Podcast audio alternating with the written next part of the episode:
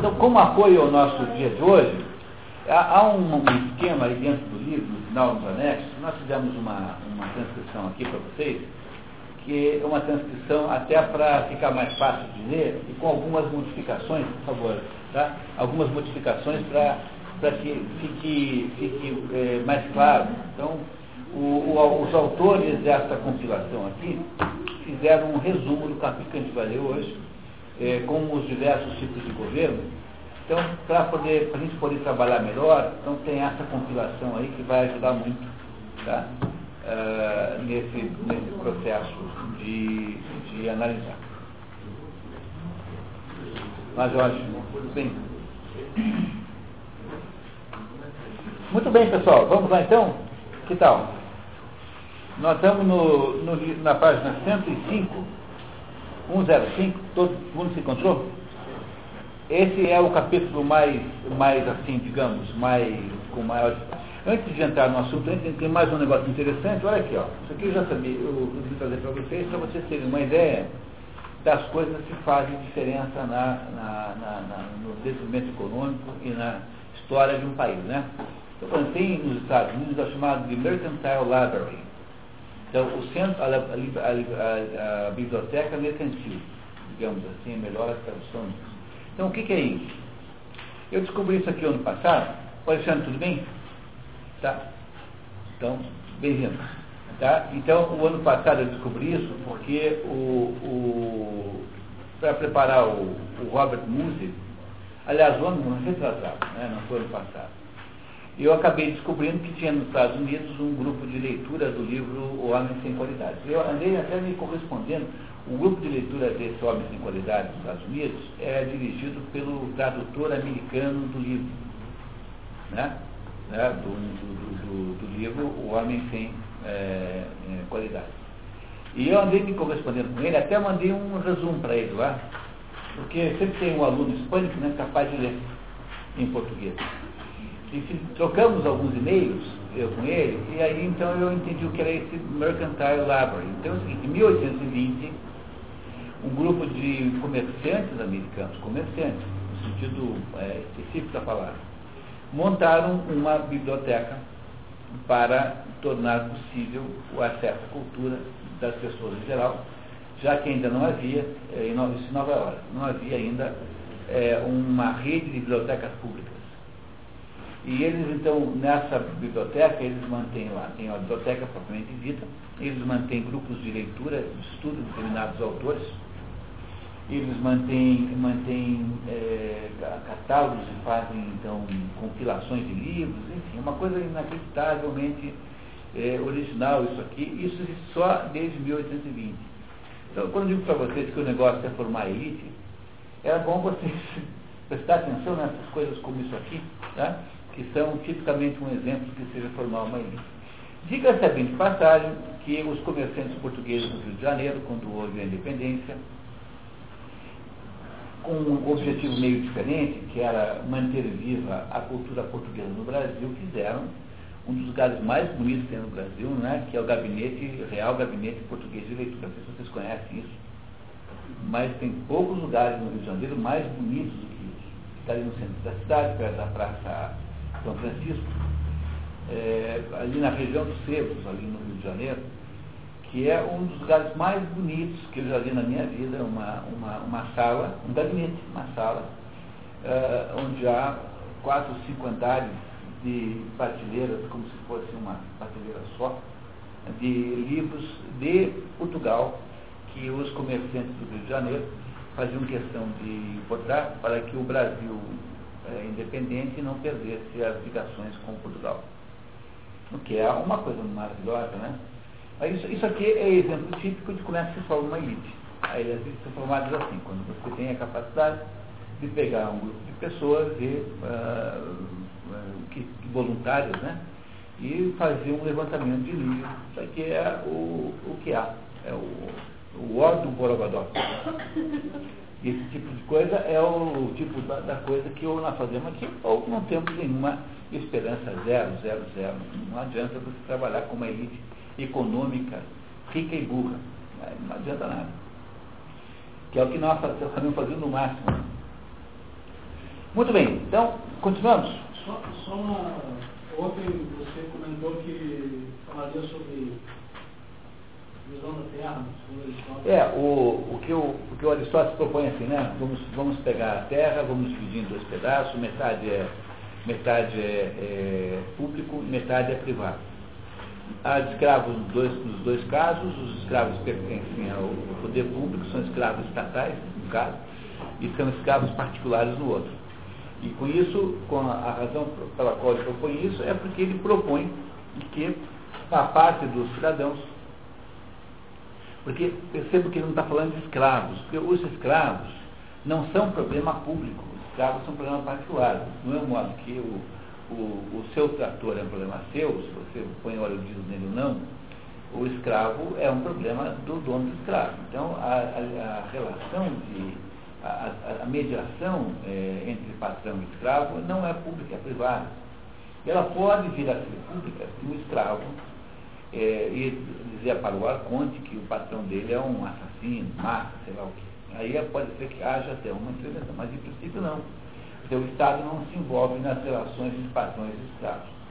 Então, o que eu queria que ficasse claro é que, como ele propõe que haja uma, uma, uma, um serviço de, é, aí, de, eventualmente, aí, de contenção da pobreza, da miséria, para os cidadãos que estejam de alguma maneira empobrecidos, tem que haver então uma fonte, que é a terra pública. A agricultura pública serve para isso e, e não para outra coisa qualquer. Está dando comida direto, não, não, não, é, não é uma. Não está montando nenhum departamento nacional de cuidar disso. É, é, um, é como uma. É como se fosse uma horta comunitária. Então é preciso que vocês sempre lembrem que quando o, o Aristóteles propõe determinadas soluções, e, e, e antes de julgá-las obrigatoriamente é, inadequadas para o mundo contemporâneo, é preciso sempre lembrar que essas soluções são feitas para pequenas cidades-estados. Cidades, cidades-estados, né? Que é uma cidade-estado. É uma cidade que se confunde com um país. Ainda no mundo de cidades-estados, tá? Liechtenstein é um exemplo. Né? É, Mônaco. Mônaco é um exemplo. San Marino é outro exemplo. Singapura é um exemplo. Luxemburgo. Luxemburgo, é um pouquinho maior já, né? Mas quase dá para dizer a mesma coisa do Luxemburgo. Então você tem aí o Vaticano, o Vaticano é uma cidade-estado. Não há muitas cidades-estados ainda no mundo. É, a, a, que, que, essas que tem hoje são sobras de um, de um modelo anterior, mas houve já, quando Thomas Mann nasceu, Lübeck, que a cidade onde morava, era uma cidade-estado, é a Liga Hanseática. Ela havia uma série de Bremen, Lübeck, Hamburg, né? eram todas cidades-estados, cidades que tinham assim, uma autonomia política. E essa associação entre elas chamava-se Liga Hanseática. Então, o que você tem aí é sempre uma comunidade muito pequena, com uma, com uma enorme unificação é, imaginário coletivo com uma síntese imaginativa completa. É, há uma homogeneidade cultural total. Todo mundo tem a mesma visão de mundo. E não há dissidência nenhuma, porque é, todo mundo é, é adepto dos mesmos deuses. É como se todo mundo torcesse o mesmo time. Mais ou menos assim. Não há nem dissidência com relação aos deuses. Então é só entender isso para que vocês não é, imaginem que eles têm o ponto aqui, é, extrapolar isso, não, porque ele foi muito claro, vimos aqui, em dizer que não se deve, é, que as cidades têm que ser pequenas. E que há um limite máximo para cada cidade, a partir do qual, e esse limite não, não é mais possível gerenciar, não sei que seja Deus. E que esse limite é o limite do anonimato, até onde você conhece o valor dos outros. Quando começa a ficar difícil saber qual é o valor do outro, é porque a cidade já excedeu em tamanho. Então, esse é o modelo, é, digamos, é, populacional, modelo é, de cidade que Aristóteles, sobre o qual ele está pensando. Veja, o mundo nessa época tem cidades pequenas. É claro que ele sabe que elas podem crescer, tanto aqueles que é para não fazer isso. Ele só diz que não, para não fazer, porque há uma perspectiva disso acontecer. Ah, e, e, de certo modo, parte dos problemas que ele atribui ao seu tempo vem do crescimento. E agora, então, finalmente, na sequência, vamos então no capítulo, no capítulo é, 4, né? Não é isso? Já é, não, 3, né? Capítulo 3. E esse capítulo 3 aqui é o capítulo em que nós vamos aí, não é isso? É, livro 3, perdão, né? Livro 3, em que nós vamos, nós vamos aí então entender o que é que ele propõe como formatação política, ou seja, agora está entrando na teoria do Estado é, realmente, né? Realmente. Esse capítulo é um pouquinho truncado, mas a gente vai destrinçando, como se fosse, né, como a gente vai, é, vai, vai, vai pegando os pedacinhos até chegarmos a uma compreensão muito boa. Então, quem gostaria de ser o leitor da primeira parte? Voluntário, Anatório? Muito bem, muito bem, vamos lá. Só queria dar um aviso antes. É, quem estiver interessado no livro Conhecimento de uma Civilização, né? Nascimento da Civilização, que é de ontem, do Robert Miller, tem na Livraria Cultura pela internet, você pode comprar na Livraria Cultura novinho. Não precisa ir no sebo, né? Está R$ 22,50. Eu já reservei o meu, já comprei, já paguei, agora estou esperando chegar. Aquele livro lá eu sempre eu insisto que é, para quem está querendo para quem está querendo entender o que está acontecendo no mundo é absolutamente imprescindível, porque é o, a confissão dos planos do inimigo. É como se o inimigo contasse para você o que ele vai fazer. Então, é o nascimento de uma civilização global. O nascimento de uma civilização global. Robert Miller, que é o, foi durante 40 anos o principal, o principal é, influenciador do, de quatro secretários gerais da ONU. Então foi ele quem fez a cabeça na, do, do Dag Hammarskjöld, depois do seu sucessor Utan, depois do seu sucessor Kurt Waldheim e depois do seu sucessor Javier Pérez de Cuellar.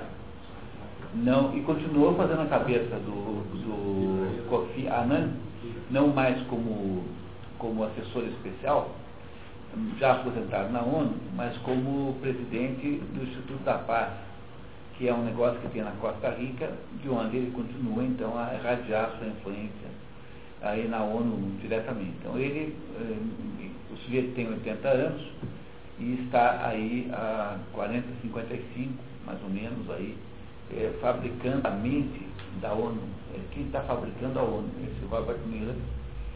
E ele conta os planos que a ONU quer implementar, foi tudo ele que desenhou, e se você quer entender quais são, é simples ler o livro, que ele vai te contar, tintim por tintim, quais são os planos que ele deseja fazer. E esses planos, pior, a pior parte da história é que todos esses planos estão sendo executados fielmente, completamente e inexoravelmente. Estão muitíssimo adiantados. Né?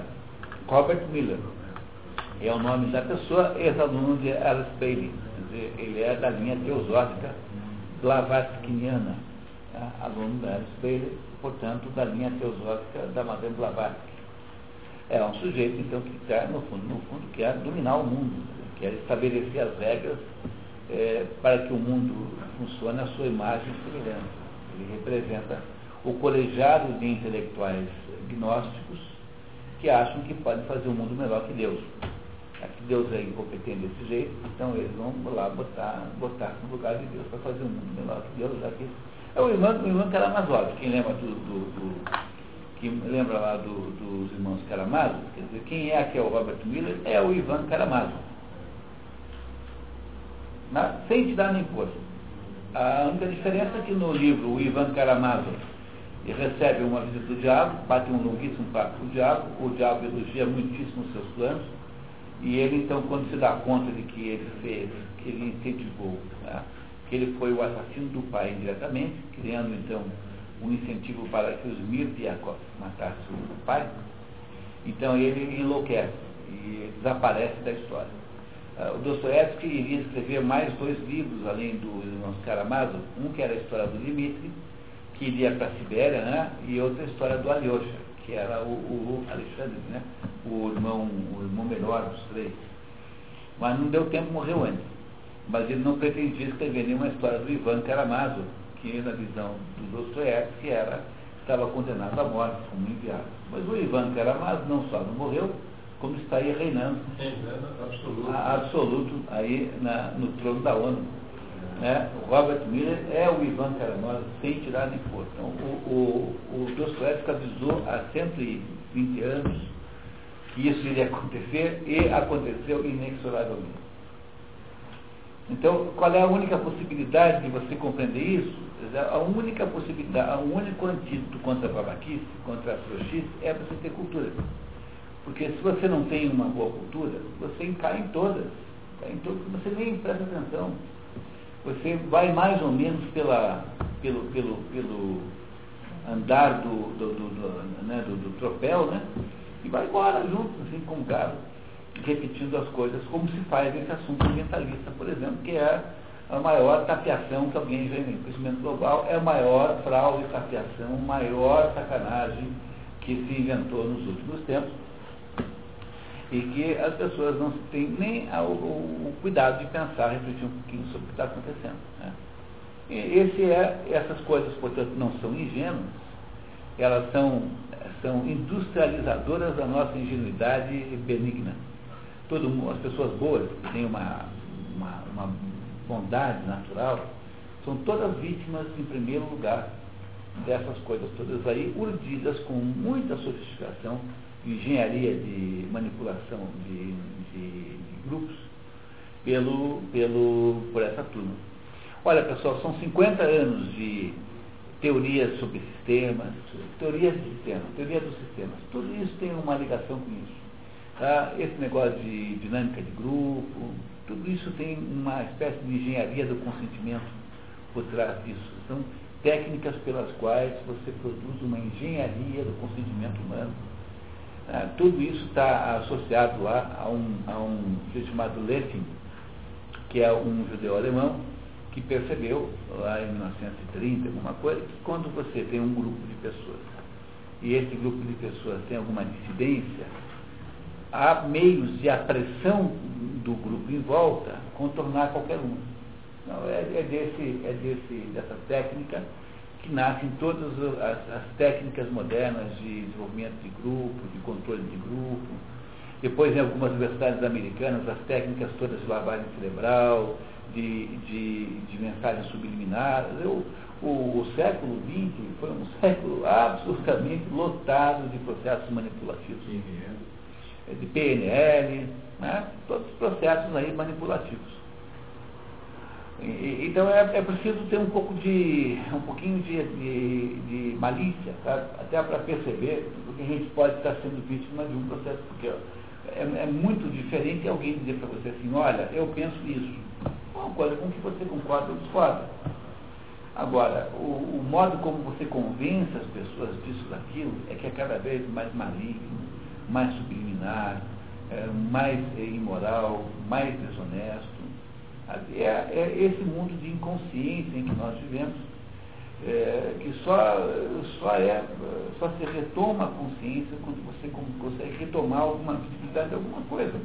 Então, antes de vocês chegarem, o Antônio hoje foi o campeão aqui, estava contando lá da história lá do, de uma foto que ele mandou pela internet, que tem lá um sujeito na missa com uma camisa com uma fotografia do diabo. Então, o, o problema ali não é que é alguém fazendo uma, uma, uma agressão à igreja. Não é alguém que foi para a igreja de propósito. Pra, é um sujeito que não tem mais ideia de que possa haver contradição entre essas duas coisas. Ele não se deu conta que talvez não fosse uma boa ideia fazer. Ele perdeu a consciência da contradição. Como é que você faz as pessoas citarem qualquer coisa? Você, você manipula a sua noção de realidade. Quando você vê um filme como aquele Quem Somos Nós, então você, você percebe que o que aquele, aquele filme faz é minar a coisa mais é, forte que há dentro de alguém, que é a noção de que há coisas que são imaginação e há coisas que são realidade. Porque quando você é, é criança, você não sabe bem isso. É, a, a criança é onipotente. Né? Criança onipotente tem uma idade assim que eles se jogam no chão, no shopping center, ficam esperneando no chão, assim, que é uma, uma vergonha. Assim. Criança é onipotente. Tá? E, e depois o sujeito vai ficando sendo impotente quando ele vai percebendo que existe uma coisa chamada é, esfera do desejo e há uma coisa chamada esfera da realidade e essas duas coisas estão é, frequentemente em conflito. Então você fica adulto quando se descobre que existe uma coisa chamada realidade que é justamente aquilo que resiste aos seus desejos. Então, para você poder. E é essa, essa noção de que há o imaginário, o imaginativo e o real é que leva, leva em seguida a uma noção de que uma coisa certa e uma coisa errada. A noção de certo e errado, ela obrigatoriamente está associada à noção de imaginário e real. Então, se você está querendo destruir a noção de, de certo e errado para colocar outra no lugar, a primeira coisa que você tem que fazer é destruir a noção de imaginário e de real. Porque quando você destrói essa noção, você então consegue implantar na cabeça do sujeito, não para lavagem cerebral, uma, uma nova ética. Então você pega o livro do o livro lá do Robert Miller, ele não para, tudo bem, ele não para de falar, é preciso criar uma nova ética mundial, uma ética não associada às religiões, não associada aos valores antigos, aos valores nacionais.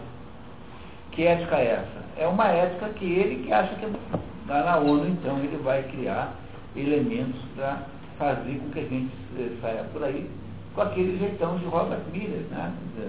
Todas as pessoas serão maravilhosas. Ele é um fabricante de pessoas maravilhosas. Então, esse é o plano que está acontecendo aí atrás. Então, é, para vocês não acharem que eu estou exagerando, então é que eu sugiro que vocês leiam o livro dele para entender é, o que é que o sujeito que fez a agenda da ONU durante 60 anos, né, os últimos 60 anos da ONU, foi ele que fez a agenda, 55 pelo menos, acha do mundo. Se, se a ONU não é a imagem desse cara, será de quem? Mas, levando é, essa consideração dele, para o lado empresarial, você imagina, a, se você tiver resistência a qualquer projeto, programa, PNL, coisa assim, você é, não, é, não é resistência, se você ia falar, nós aqui, né? né? Porque eu vejo na empresa de trabalho tem. Adeptos, tem muitos adeptos. Tem muitos adeptos. Eu acho que é trabalhar ninguém que vai trabalhar. A pessoa que trabalhando, tá bom. Né? E, nossa, isso aí você grava um X na classe. Então você tem que, às vezes o gerente tem que largar a equipe para fazer é, treinamentos eu... malucos aí, essa é. coisa de você andar na corda, se equilibrar na corda, pois é. sei lá o que, agora vai ser um negócio de se jogar, não sei aonde. É. E eu cansei de ver isso. É, é, é, que isso é o, é, o, é, o dilema, é o problema dos recursos humanos, né? porque todo setor da empresa tem, cada setor da empresa tem um pastor que tem ovelhas. Então, o, o, a, o, diretor industrial tem as ovelhas, os peões, né? o diretor de vendas tem lá os vendedores, não é isso? Mas o, o pessoal de recursos humanos não tem ovelhas, é um pastor sem ovelhas. Então, o que, que ele faz? Ele fica tentando seduzir as ovelhas alheias transformando o Departamento de Recursos Humanos numa mistura de Muro das Lamentações com o Tribunal das Pequenas Causas. Entendeu? Então, ele vira assim uma espécie de consultoria, consultoria psicológica. Então, o sujeito brigou com a mulher, vai lá conversar com a gerente de recursos humanos. Primeira coisa que ele faz de manhã. Tá? Então, o Departamento de Recursos Humanos vive de novidades, de fazer industrialização de novidades. Então, você aparece com essas coisas e eles compram correndo, porque parece que isso é uma coisa no, no, no vida dele. Essa é a razão pela qual esses assuntos aí estão aí impregnando as empresas todas. Tem uma novidade cada três meses. Se não tiver alguma novidade, não serve. É, então é, é, é impossível você dizer para um, um, um, um, departamento de recursos humanos que um livro escrito há 2.500 anos é mais importante do que uh, todos os livros escritos ano passado, digamos assim, no mundo. Né? Isso não, porque há, há departamentos de alunos que ficam olhando a data do livro, do texto, para ver se devem levá-lo em conta. Se não for assim, do ano passado eu já não levo mais. É uma coisa tão lamentável e tão infantil, você não imagina o tamanho assim. Olha, é, você esteve lá na, naquela empresa, vou citar o nome, a VEG, né? Que eu vi que aqueles três, os donos, três alemães lá, que é Não é, não é, né? Egon João da Silva. É? É, o outro é o Wegener e o outro é o Gerard, né? Gerard, Wolfgang e Egon. Bom, eu fiquei fascinada com eles, porque é, eles não foram adeptos à reengenharia, à reestruturação, a, eles não aceitam nada. Crescimento da VEG por ano. O ano passado era 20%. Pois é. É que. É. Trabalho, trabalho. Bom, mas a gente eh, passaria a noite aqui falando disso, né? Porque é um assunto enorme, né? Bom, então, eh, nós estamos aqui, então fazemos aqui, o, pegamos o turno do tempo, né? Como aqueles, aqueles dois lá do filme, que por uma, uma coisa incrível, sempre cai num lugar onde fala inglês. E nunca cai assim num dia que não está acontecendo nada. Né? Então, essas contradições dos filmes, por exemplo, a que mais me amola é que aquele pessoal lá do, do Zorro, Los Angeles, né, aquela cidade, todos, os únicos dois planos que usam bigode é o Diego e o Zorro. Ninguém consegue perceber que é o Zorro. Eu acho aquilo o fim do mundo. Eu fico lendo aquele negócio e vou ficando irritado o tempo todo. Não é possível. Né? É, essa é a única possibilidade que explica isso mesmo. Né? A gente faz de conta que é assim mesmo. Bom, então, voltando aqui para o nosso Aristóteles, na página 105, o nosso voluntário é o Anatório, não é? Anatório. Então, se você topar, vamos lá, vamos lá. começamos. Vamos nessa. Das diversas formas de governo. A Constituição Integral diz, primeiro, de quem é de quem é e de que espécie de pessoas o Estado deve ser composto. É, de quem e de que espécie, de quem e de que tipo, né? Quantas e que tipo. Segundo, como deve ser governado para ser feliz e florescente. Esse segundo ponto de vista leva-nos, naturalmente, ao exame de, destas questões. Há apenas uma forma de governo ou várias? Se houver várias, quantas e quais são? Quais, as, quais são as diferenças entre elas? Começaremos pelas formas justas. Elas nos permitirão imediatamente conhecer os excessos que as tornam injustas. Então ele não está dizendo que não existam formas injustas, está dizendo que existem muitas formas, algumas justas e outras injustas. Por que, que Aristóteles insiste na palavra justiça nisso? É porque você tem sempre que lembrar que Aristóteles tem uma visão axiomática assim. O homem sempre faz aquilo que parece melhor a ele. Então, ele, ele, ele parte de uma, de uma, de um, do pressuposto de que se está fazendo melhor. É, essa é uma coisa importante na vida ter essa visão, sabe? Por exemplo, a gente quando reclama da nossa própria vida, então, quem não já teve restrições contra os próprios pais, por exemplo? Quem não guardou uma pequena mágoa do seu pai e sua mãe não terem deixado você ficar três dias numa rede quando você tinha oito anos? Proibido, você ficou até hoje revoltado com isso. É, então, o, o, você só aprende a entender os seus pais quando você tem filhos, obviamente, mas mais do que isso, né? quando você parte do pressuposto que tudo que eles fizeram para você foi sempre o melhor. É, pode não ter acertado sempre, mas é sempre que tentaram fazer o melhor. Esse é um pressuposto axiomático em, em Aristóteles. Então, ele acha assim que sempre é o melhor modelo a seguir. Então, se a Polis quer ser melhor, ela deve usar os melhores modelos.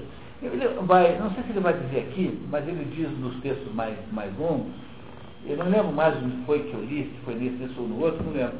Ele vai dizer assim, olha, nem sempre o melhor é possível. Então, às vezes, é preciso você adaptar circunstancialmente as coisas. Mas entre as possibilidades, a menos má, né? a menos ruim, é sempre a solução. Então, é preciso ter uma visão axiomática assim, senão a gente passa a vida numa atitude de uh, suspeição contra tudo. Entendeu? É uma vida terrível essa, em que você está o tempo todo achando que há conspirações em curso o tempo todo, que ninguém tenta fazer melhor.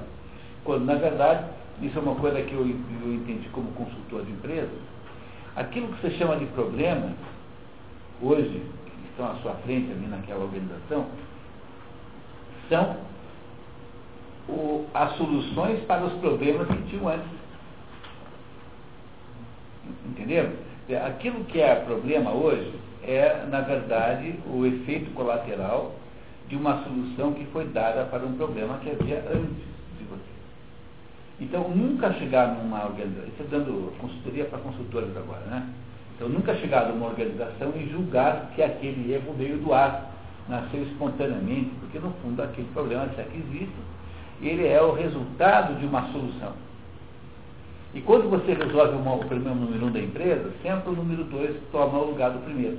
Portanto, é inútil tentar resolver todos. Você vai passar a vida fazendo isso, mas sempre haverá um problema grandão. Porque o primeiro resolvido, o segundo automaticamente toma lugar daquele. Então, há uma, um axioma em, em Aristóteles de que o ser humano sempre tenta fazer o melhor. Pode, pode não, às vezes não tentar. Por exemplo, pode, pode ter uma pessoa má que queira fazer um mal explicitamente, porque o mal, sob o ponto de vista metafísico, ele é a ausência de bem. Mas, sob o ponto de vista concreto, ele é mal mesmo. Né? Mal mesmo. Alguém que é capaz de fazer uma, uma brutalidade, uma barbaridade. Pois, pois este ato, né, este ato é, mal que, que é, o ser humano é capaz de cometer é uma acidentalidade dentro de uma, de uma proposição maior de que o ser humano tem que fazer o bem. Ele é uma acidentalidade dentro da normalidade. E aquilo que é acidental não pode modificar a essência. Quando eu pinto um avião com as cores da Air France, eu não estou mudando a natureza do avião. Então, uma acidentalidade é sempre secundária. Então, o mesmo, apesar de que há, é possível cometer maus atos, seja porque eles eram intencionalmente maus, ou porque você foi incompetente em fazer os bons, esse, esse fato não reduz a razão que tem Aristóteles em pressupor que os seres humanos fazem as coisas bem é, em primeiro lugar, para o bem em primeiro lugar. É um axioma natural em Aristóteles. É de parte disso o tempo todo. Continuamos. Podia falar um pouquinho sobre isso rapidinho, para não atrapalhar muito. Claro. É, é, eu aprendi também, né, nessa área de consultoria, de que a solução dos problemas nunca pode ser simples. Não existem soluções simples para os, para os problemas. As soluções sempre são complexas. As soluções simples eram sempre outros problemas. Você pega, eu vou dar dois exemplos. Você pega, por exemplo, o problema habitacional. O prefeito da cidade resolve é, contratar a Coab para fazer um conjunto habitacional lá, tem uma favela e coisa e tal, e bota lá um monte de casas. E ele acha que isso é um problema assim para estar resolvido o problema da moradia. Só que a solução desse problema gerou uma infinidade de outros problemas que ele vai ter que resolver. Não é simples. Primeiro, tem linha de ônibus. Ele construiu casas populares, mas não tem linha de ônibus. Aí ele descobriu que não tem energia elétrica. Depois descobriu que não tem água potável. Não, e inaugurou 5 mil casas, no dia seguinte tem 5 mil imigrantes que vão para lá, porque agora tem casa, então a quantidade de 100 casas continua a mesma. Aí ele não previu escola, aí precisa ter escola. E assim vai. Aí tem que ter escola, tem que ter prédio, tem que ter professor, tem que ter contratação de. E, então os problemas, a solução dos problemas jamais devem ser é, é, implementados pela sua simplicidade. Outro exemplo, lá em Medianeira, o prefeito lá no passado, não sei quantos anos atrás, resolveu plantar manga na cidade. Ele achou que ia ficar bonito e tal. Plantou 40 mil pés de manga. Hoje é o maior problema do mundo, porque as pessoas pisam nas mangas, caem, levam tombo, escorrega, porque você imagina uma cidade como Medianeira, com 40 mil pés de manga, produzindo manga doidada, eles não sabem o que fazer. Não, está dando, tá dando é, um pé de manga para cada 27, para cada 27 moradores. Imagina. Muito bem. Vamos contar as mangas, então? É? Bom, continuando. Os critérios distintivos, número e justiça. O governo é exercício do poder supremo da cidade esse poder só poderia estar ou nas mãos de um só, ou, ou da minoria, ou da maioria das pessoas. Um típico raciocínio aristotélico. Né? Então, ele, antes de qualquer coisa, eh, estuda as possibilidades do problema, ele eh, analisa, né? chama-se analítica. Ele pega aí e, e, estabelece o rol de possibilidades de alguma coisa. Então, é um, né, um só, ou é um pequeno grupo, ou um grande grupo. Então, é aí que o poder pode estar, só nessas três situações. É isso? Quando o monarca, a minoria ou a maioria não buscam uns ou os outros, senão a felicidade geral, o governo é necessariamente justo. Então, estabeleceu o critério de justiça. É quando seja um, seja um pequeno grupo, seja a maioria, estão buscando a felicidade geral. Então, quando está assim, o governo é justo. É para isso que ele serve, tá? Mas, se ele visa ao interesse particular do príncipe, ou de outros chefes, há um desvio. É, príncipe aqui é uma expressão assim já maquiavélica, né? É, é. Príncipe não é um governante, não é um governante, né? Não é uma expressão que existia no tempo dos gregos, né? Então o príncipe aqui já é uma espécie de contaminação maquiavélica da linguagem do tradutor. O interesse deve ser comum a todos, ou, se não o for, não são mais cidadãos. Chamamos monarquia então vocês compreenderam, né? Tem três formas de governo: do um, do, do poucos ou muitos. É, essa, essas três formas podem ser justas se, eh, seja quem for, esteja procurando a felicidade coletiva. Se eh, qualquer um dos três procurar a felicidade individual dele e não coletivo, então você tem uma, uma, uma, um desvio, uma perversão, no sentido técnico da palavra, do modelo justo, deve ter um governo justo. Portanto, digamos, genericamente falando, você tem seis, seis possibilidades iniciais, que é o que ele vai nos explicar agora na continuação. Chamamos monarquia a cidade em que o governo que visa a esse interesse comum pertence a um só. Aristocracia, aquele em que é confiado a mais de um. Dominação tomada ou do fato de que as pessoas, que as poucas pessoas a que o governo é confiado são escolhidas entre as mais honestas, ou de que elas só têm em vista o maior bem do Estado e de seus membros. República, aquele em que a multidão governa para a utilidade pública. Este nome também é comum a todos os Estados. É, então, o nome República aqui tem dois problemas. Primeiro, que é uma tradução um pouco uh, novamente um pouco discutível, o Cury é, é, por governo constitucional, tá? É, porque ele também não sabia muito bem o que fazer, sabe? Essa que é a verdade. E, tá? Existe em outros lugares a tradução politeia, que é uma outra maneira de traduzir. Então aqui há um, uma dificuldade de traduzir essa palavra.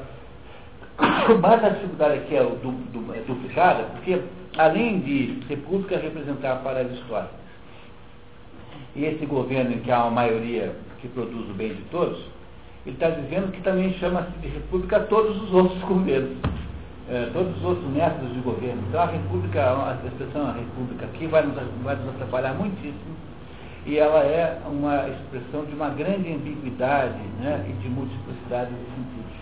Agora vamos nos safar, mesmo assim passaremos por esse, por esse, por esse problema aí. Tá? É, então, repare que a palavra aristocracia, aristos é melhor né, em grego, então é o governo dos melhores. Quem quiser entender o que é uma aristocracia, é, há pouquíssimos exemplos concretos, Aristóteles admite que não se consegue achar aristocracia em lugar nenhum. Uh, um, um, modelo mítico de aristocracia é aquele que você tem na ópera A Flauta Mágica de Mozart, que é o, a, que é o, próprio, que é o próprio conceito de maçonaria. Né? Aquela ópera, né? Na Flauta Mágica de Mozart, é uma alegoria sobre a maçonaria. E a maçonaria seria dirigida, teoricamente, pelos homens melhores. O Zarastro é o chefe do. É o Zarastro, que é a personagem, digamos assim, mais imponente né, da ópera. A ópera é, uma, é, é maravilhosa. É, foi quase o último trabalho de Mozart. Depois disso veio o Requiem. É, foi assim, o, o penúltimo ou antepenúltimo trabalho que Mozart escreveu em vida. Só podia assim, né? É, antes do Salieri, né, sacana, né, ter, ter uh, tirado o Moza no, na, na cova. Mas o, o, o, aqueles, aquela sociedade lá, né, que tem que, que, que impõe ao, ao Pamino aquelas, aquelas é, provas todas para que ele possa casar com a Tamina, é, um, é uma sociedade maçônica dirigida pelos anciãos notáveis. Então, isso é tipicamente um exemplo de aristocracia. Então ele diz que isso é um, um governo justo, mas depois ele vai dizer lá para frente que isso é difícil de encontrar na prática. Tá? Então vamos esperar que ele nos conte isso por conta dele mesmo. Todos esses termos são bem escolhidos. Poucos homens excedem em mérito. Contudo, é possível que haja um ou alguns, em pequeno número, mas é difícil que se encontrem muitos homens eminentes em todos os gêneros sobretudo na espécie de valor que a profissão militar exige. Ele só pode ser adquirido nas nações guerreiras. Assim, a parte principal de tal cidade consiste em homens de guerra e seus primeiros cidadãos, são os que portam armas. Essas três formas podem degenerar. A, monarquia em tirania, a aristocracia em oligarquia, a república em democracia. Então, a democracia para Aristóteles é uma forma degenerada de governo. E assim, o monarca quando é bom é monarca, quando ele é mal é tirano. É, o, a aristocracia, quando é feita por notários para o bem de todos, é aristocracia, quando ela é, é quando é, se transforma num pequeno grupo, né, uma oligocracia. Na verdade, aqui também há uma, uma espécie de, aqui é matéria linguística, porque eu posso também partir do outro lado, né? Dizer, o que é oligo em grego? Pouco. Oligocracia é governo dos poucos. Então eu posso também dizer, depois o, o próprio Aristóteles fará essa inversão mais para frente, que na verdade a aristocracia é um tipo de oligocracia. Como há outras oligocracias que são feitas não por nomes notáveis, como na aristocracia, mas, por exemplo, pelos ricos. Então chama-se plutocracia. Pluto. Pluto com L, entre o P e o U né? Plutocracia é o governo dos ricos. Então, o Aristóteles começa falando do governo ideal, porque veja, ele tem um problema aqui que, ele, que se ele estivesse escrevendo um livro, ele resolveria isso. Mas está dando uma aula, né? Então ele diz assim, olha, o governo ideal é o seguinte, quando você consegue que um rei, o rei bom, quando você consegue os, os, os melhores, quando o rei bom governa, quando os melhores governam, quando o melhor do povo é, governa. Tá? Então, isso são as formas ideais. Mas então ele é obrigado em seguida, daqui a pouquinho vocês verão, a recuar e tentar teorizar isso melhor, daí ele inverterá, ele vai dizer, bom, eh, se também existe uma forma de, de digamos, desviada de, de, aristocracia, que é a oligocracia, então eu tenho que partir do, do contrário, porque eu tenho que considerar a aristocracia apenas como uma das formas em que uma minoria governa. Então ele terá que fazer essa manobrazinha e vai gerar um pouquinho de confusão se a gente não tiver prestado atenção nesse ponto, já vai ficar claro isso. Alexandre, diga. Fazer essa pergunta para o ciclo de bom palestra. Existe essa conjugação do verbo aqui? Não sei. É, é, é, possível que sim, teria que, teria que olhar no dicionário de, de, verbos, pode ser que seja, não tenho certeza. Ah, o português dessa tradução não é maravilhoso, não, tem muitos problemas. Tá? É, né? Agora, há muitas coisas estranhas que a gente, quando vê, estranha. Por exemplo, a gente, é, obrigatoriamente em português, deveria dizer mediado, né? Então, você, né? a empresa é sediada em Curitiba e nunca sediada. É, é, não é? Que você não, é porque é assim que conjuga mas aí, às vezes, o modelo mais culto eh, se torna um pouco estranho. Pode ser que sim, pode ser que não, não sei. Eu não me preocupei em, em procurar, de fato, não sei. Continuamos? A, a tirania não é, de fato, senão a monarquia voltada para a utilidade do monarca. A oligarquia para a utilidade dos ricos. A democracia para a utilidade dos pobres. Nenhuma das três se ocupa do interesse público.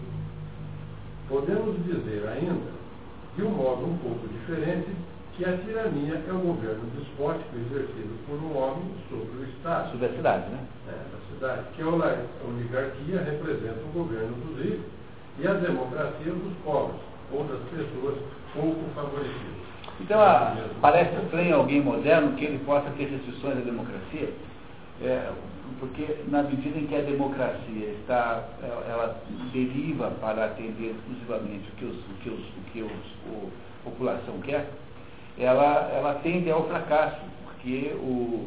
Por exemplo, do negócio do Abraham Lincoln, uma série de conselhos e tal, assim, não adianta você matar os ricos, porque o, o mundo em que houvesse uma distribuição de renda absolutamente igual, digamos assim, em que o, o índice de Gini fosse igual a zero, você sabe, os economistas medem a concentração de renda pelo índice de Gini, que vai de zero a um. Um é quando uma pessoa só tem toda a renda e os outros têm zero. E zero é quando todos têm o mesmo dinheiro. Todos têm a mesma quantidade de dinheiro no bolso. Pois, tanto uma coisa como a outra é absolutamente inviável. Porque, por exemplo, você pega Bangladesh. Bangladesh tem uma distribuição de renda melhor que o Brasil. Mas ninguém jamais, nenhum de vocês vai querer morar lá. Porque eh, todo mundo ganha a mesma coisa, mas são todos miseráveis parelhos. Então, há de haver alguma concentração de renda, sempre é necessário, porque você precisa ter investimento. O investimento só é possível se houver alguém que tenha excedente. Se o sujeito gasta todo o dinheirinho dele comprando pasta de dente, né, cesta básica e pagando passagem de ônibus, ele não guarda nada.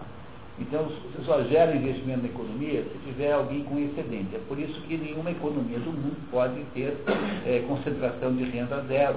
O, às vezes, uma excessiva concentração de renda, uma desconcentração, pode ser pior do que alguma concentração.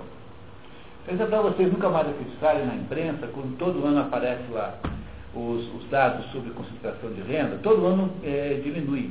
E eles batem palmas eles assim, puxa, Brasil está mas ainda estamos longe.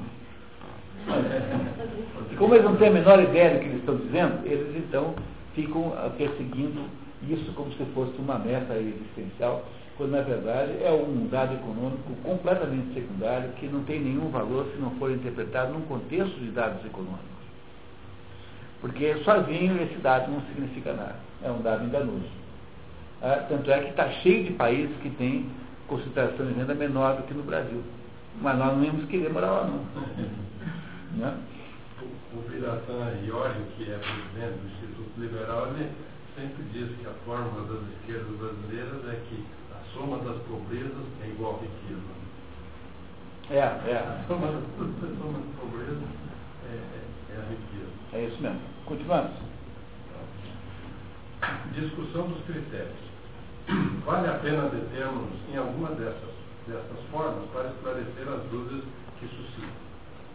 Quando não nos limitamos à prática de uma arte, mas nos elevamos ao conhecimento dos seus princípios. Quer dizer, vamos para a filosofia, né? Então, não estamos fabricando objetos de marcenaria, estamos pensando nos princípios. Então, agora, quando a gente vai para o pensamento filosófico. Não devemos omitir nada, nem nada tratar ligeiramente. Essa é a tal da simplicidade que eu falei, né? né? é preciso, sobre cada ponto, achar a verdade em sua maior existência. Eis o início, uma primeira crítica das definições que acabamos de dar. Significando a democracia propriamente, propriamente o poder da multidão e a oligarquia o da minoria, nossa definição não se revelaria falsa se houvesse mais ricos do que pobres e fosse a maioria de ricos que governassem, ou ao contrário, sendo eles superiores em número, fossem governados por um número menor de povos? É, está dizendo assim, né? Está dizendo que a gente tem que perguntar se está certo mesmo que ele acabou de autoafirmar, que ele está testando o próprio, a própria afirmação, dizendo, mas e se tivesse mais pobre, mais rico do que pobre? Então, valeria o mesmo critério? Aí ele vai explicar se vale ou não vale. Suponhamos ainda o menor número para os ricos e a multidão para os pobres. Se não houver outra outras espécies de cidades, a não ser as seis que numeramos, a que classe pertencerão as últimas que acabamos de imaginar? Aquela em que domina a multidão dos ricos ou aquela em que se sobressai uma minoria de pobres? Deveríamos inventar nomes para elas? Não é preciso. A minoria e a maioria devem ser encaradas apenas como acidentes. Um da oligarquia, outro da democracia, sendo comum em todos os lugares que haja poucos ricos e muitos pobres. A isso, quer dizer, o conceito de acidente Aristóteles é um conceito lógico e é um conceito da maior importância, porque ele ajuda a gente a não tomar a exceção pela regra. Então, toda vez que eu, eu afirmo alguma coisa, ah, mas eu tenho um tio que não sei o que, bom, mas está certo, de vez em quando acontece assim de alguém sair do, do padrão, mas essa exceção, eh, não sendo num contexto de causalidade, porque no contexto de causalidade é diferente. Quando eu afirmo assim, toda doença hepatite é causada por determinado micróbio. Você tem uma hepatite que não foi causada por esse micróbio, eu posso muito bem dizer que a minha definição está errada. Mas quando, quando eu não estou estabelecendo causalidades, como no caso que eu acabei de dizer, mas estou apenas descrevendo as coisas como elas são, nunca esquecer que Aristóteles ah, tinha ojeriza da matematização platônica, porque Aristóteles achava que não era possível você é, é, aprisionar numa equação, numa expressão matemática, a complexidade do mundo. Que a natureza não se deixa aprisionar, porque sempre haverá alguma exceção à regra, alguma divergência, alguma situação ambígua, como se diz em inglês, né? Para usar uma palavra inglesa que eu nunca uso, mas borderline, né? Borderline, como se diz em inglês, que não vai cair em equação nenhuma. É, depois vieram os físicos dizendo que quando a gente investiga o mundo pequeno, não é possível descobrir uh, que nós estamos de fato, não é possível ter certeza que aquilo que você investiga é o que está lá. Não é o mesmo argumento de Aristóteles, preste atenção. Né? O argumento de Aristóteles é assim, há uma, uma, uma aleatoriedade na natureza que não pode ser é, é, considerada permanente.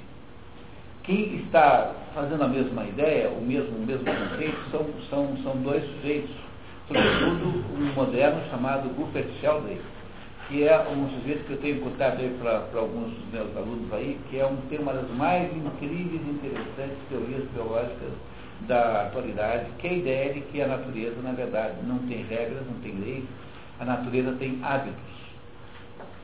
É, não só a natureza física inanimada, quanto uh, toda a natureza física.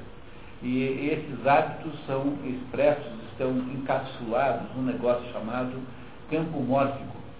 E o campo mórfico é aquilo que unifica coisas da mesma espécie. Então, essa teoria do Sheldon, que é uma maravilha extraordinária, embora ele não saiba explicar porquê, é uma das mais importantes possibilidades de compreensão das coisas humanas a teoria do, do, da ressonância mórfica do Rupert Sheldrake. Ele foi? Ele é contemporâneo. É, o, para você ter uma ideia de como ele é, é, é o, o, presidente da FIEP me pediu para mandar uma carta para ele fazer uma palestra na, na FIEP. Coisa que eu farei agora, talvez venha aí o Rupert Sheldrake, que vocês o conhecerão pessoalmente. É um sujeito de 60, 60, 65 anos, professor de biologia inglês, que é um gênio. E ele não entende bem o que é, mas ele percebeu talvez a, a, a teoria que, que comprova, ou seja, que, a, que, que, prossegue na desconfiança que Aristóteles ensina. É? A desconfiança quântica sobre a inviabilidade do conhecimento é de outra natureza. É, mas mesmo assim é, ao mesmo tempo, embora seja outra natureza, também é uma, uma, uma né, que se diz, né, também é uma afirmação, também é uma garantia de que há alguma coisa na natureza que sempre escapa à total revelação. Então, quando o físico quando diz para você que não é possível ter certeza que aquilo que você está olhando é de fato o que está lá, e, e não é aquilo que você está olhando, entenderam esse paradoxo? Tá? Então, paradoxo é assim. Quando eu olho ali para a Roseli, que está na última fila ali, eu estou vendo a vida tal como ela é, porque os processos energéticos envolvidos aqui na observação que eu faço da Roseli, que é vir a luz daqui, bater, na, bater em você, refletir na minha retina, são tão, em termos energéticos, são tão pequenos que eles não têm poder de modificar nada na sua existência. Não precisa, não precisa. Né? Agora, quando você investiga alguma coisa muito pequena, o que você faz para fazer isso envolve uma carga energética que é do mesmo tamanho do assunto investigado. Então, você não sabe se aquilo que você está vendo, é, você está vendo porque você está vendo, ou seja, é resultado do efeito energético da observação, ou se aquilo é assim mesmo. Entenderam que o argumento quântico quanto à dificuldade de conhecimento não é o mesmo argumento do Aristóteles. Mas os dois convergem no sentido de gerar uma certa modéstia é, de que as coisas podem não ser é, assim tão fáceis como, como nós achamos que são. Né? Então, quando, quando o, o Aristóteles, é, o Aristóteles então, tinha a maior dificuldade do mundo em aderir a qualquer tendência matematizante, que é para onde estava indo a escola de Platão. E essa é a razão pela qual ele monta o Liceu, que ele diverge de Platão como conceituação de abordagem filosófica e vai para uma abordagem filosófica é, contrária, então, até mesmo para é, uma, uma abordagem filosófica que permite você viver com a incerteza. Porque a primeira regra, agora cá entre nós, né? A primeira regra para você poder pensar filosoficamente é assim, tem coisa que você nunca vai saber. Se você não sabe lidar com isso, você não consegue ser filósofo.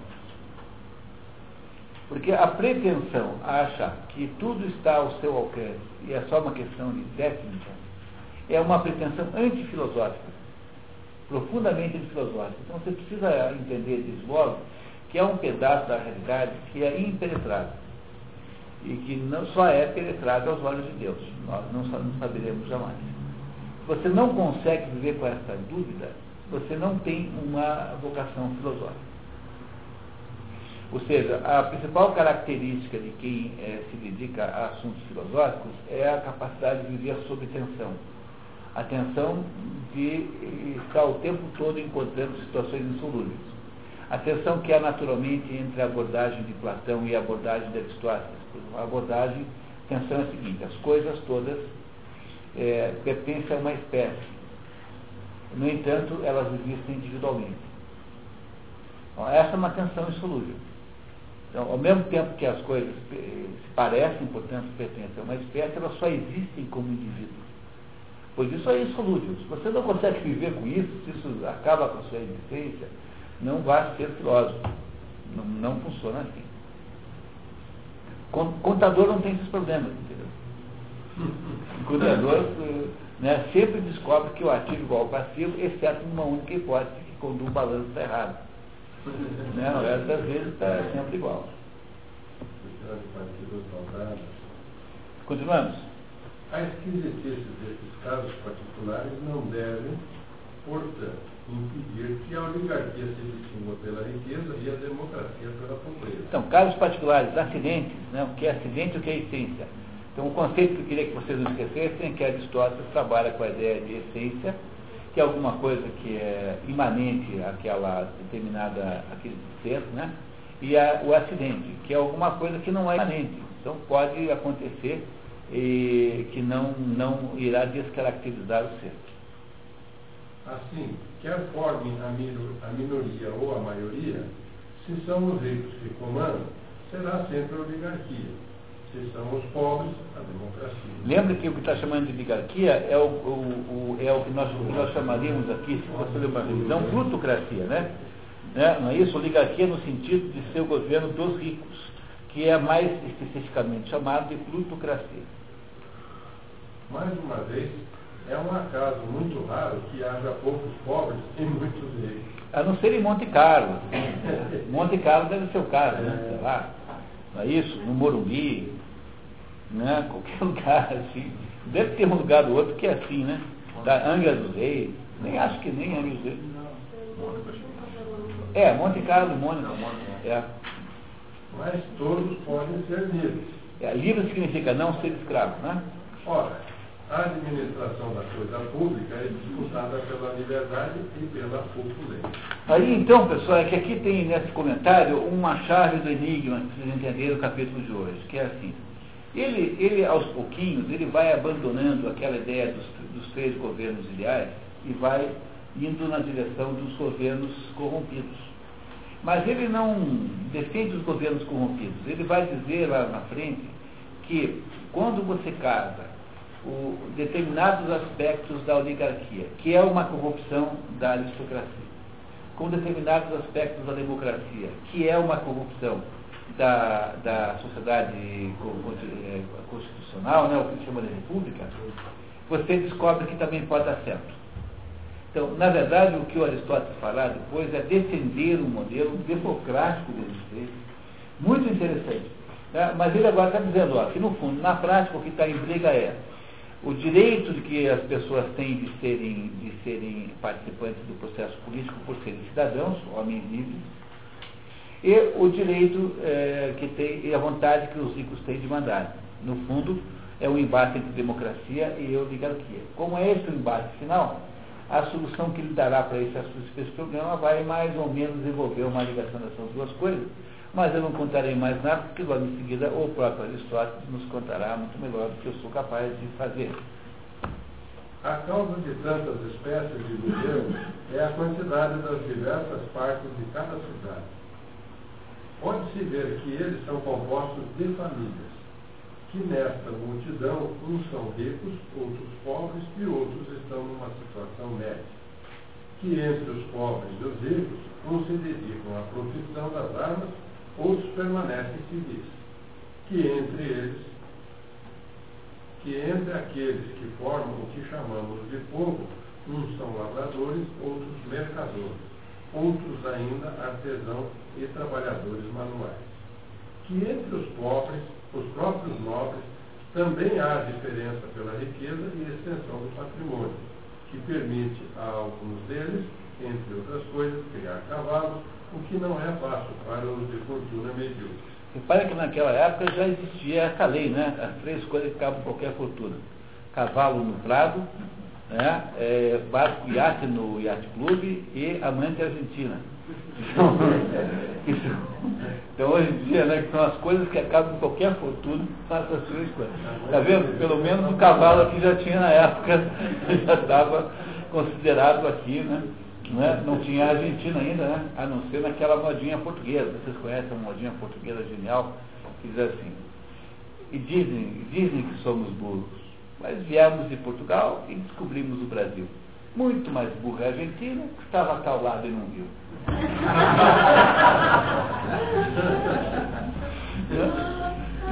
Genial essa modinha. Muito bem. A oligarquia, por exemplo, estabeleceu-se desde os tempos mais remotos em todos os lugares que tinham na cavalaria a sua principal força, como os eletrianos, os de Cálcides, os magnésios do, do Meandro e vários outros povos asiáticos.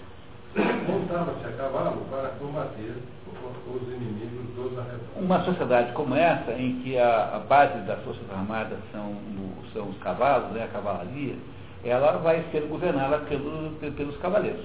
É isso que ele está dizendo.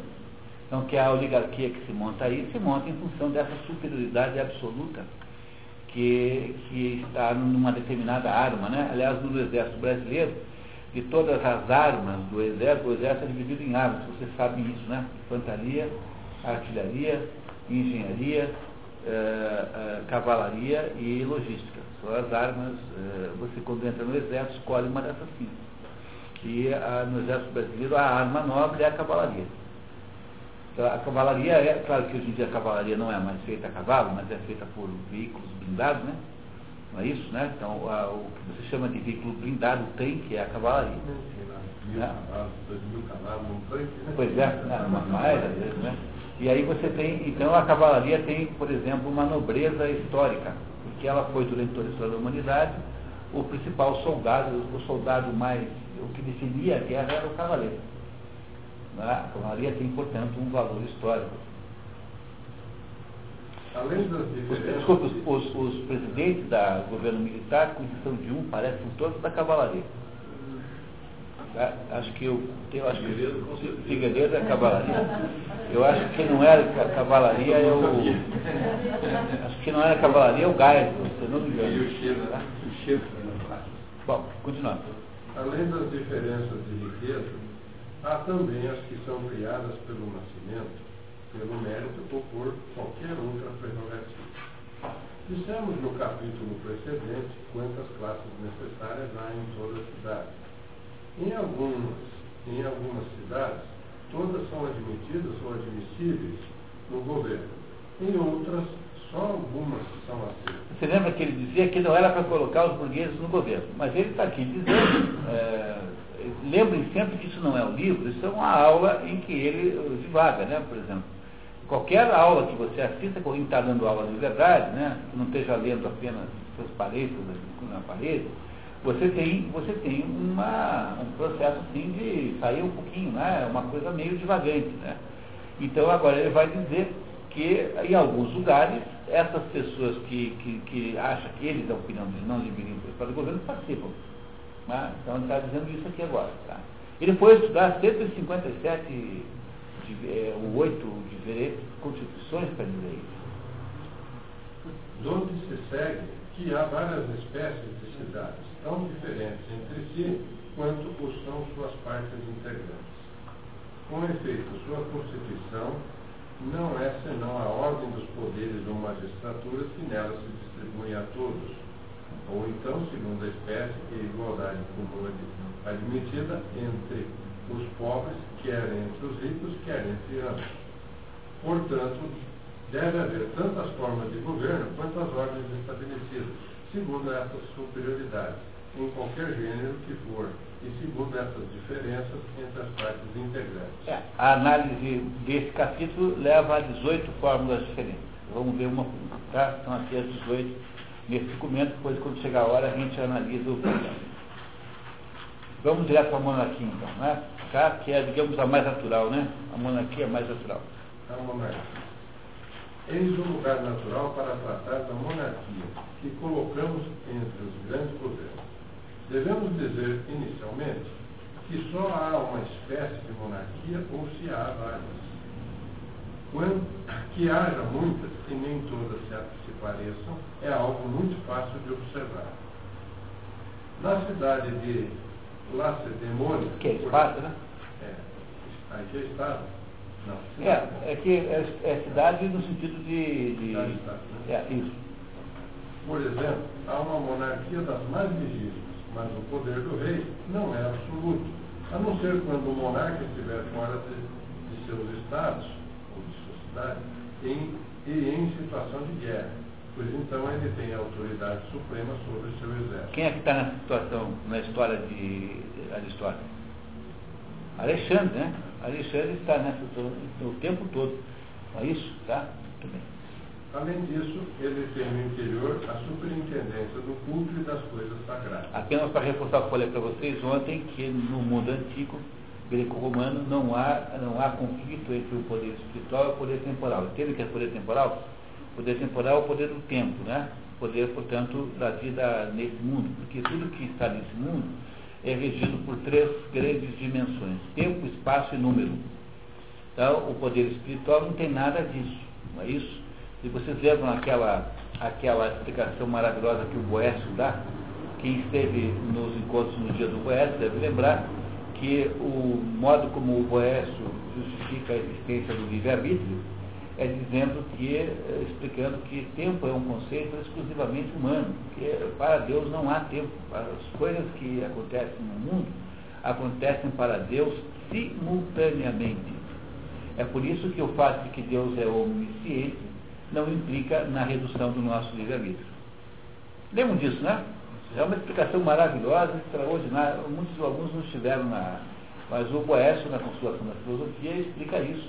Que se você julga que há livre-arbítrio, então Deus não pode ser onisciente. Porque se você vai tomar a decisão quiser, como é que Deus pode saber? Então, se você tem decisão total sobre os seus atos, Deus não é onisciente. Tá? Porque depende de você decidindo. Mas Deus não pode não ser onisciente. Então, se Deus é onisciente, então você não tem livre-arbítrio. Você está, é, desde o início, obrigado a tomar uma decisão que já foi pré-determinada por, por, alguém que não você. E aí, então, não há livre-arbítrio. Entendeu? Entendeu? vou, vou, passo ou não passo o sinal vermelho? Ora, se Deus sabe isso, é, se Deus é onisciente, sabe se eu passo não passo não vermelho, então Deus, aquilo que eu vou fazer não é livre-arbítrio, porque eu tomarei uma decisão da qual eu não posso escapar. Se ele sabe, então é porque hum, ele já, isso já está determinado. Portanto, ou você julga que tem livre-arbítrio, ou você julga que Deus é onisciente, as duas coisas juntas não podem. Como é que Boécio resolve esse problema? Ele explica que esse negócio de tempo, quer dizer, a ideia de tempo, de sucessão temporal não existe no mundo de Deus. Tempo é um fenômeno do mundo manifestado, do mundo concreto em que nós vivemos.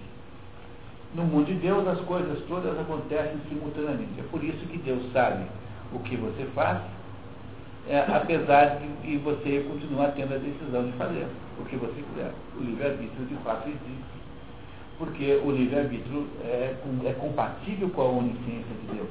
Contanto que você não põe a Deus no tempo. Se puser Deus no tempo. O primeiro Deus grego é o Cronos, né? O primeiro Deus grego é Urano.